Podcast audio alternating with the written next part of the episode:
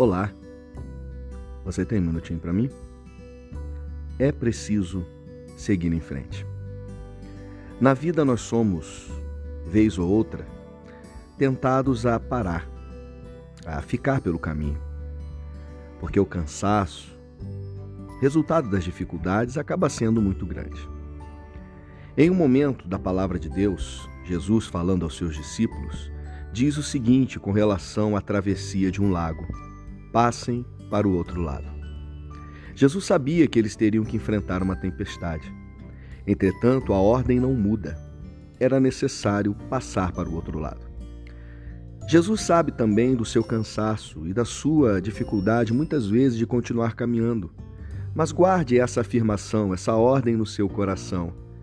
É preciso passar para o outro lado. É preciso, independente das circunstâncias, sempre continuar seguindo em frente. Obrigado por me ouvir e que Deus abençoe muito o seu dia.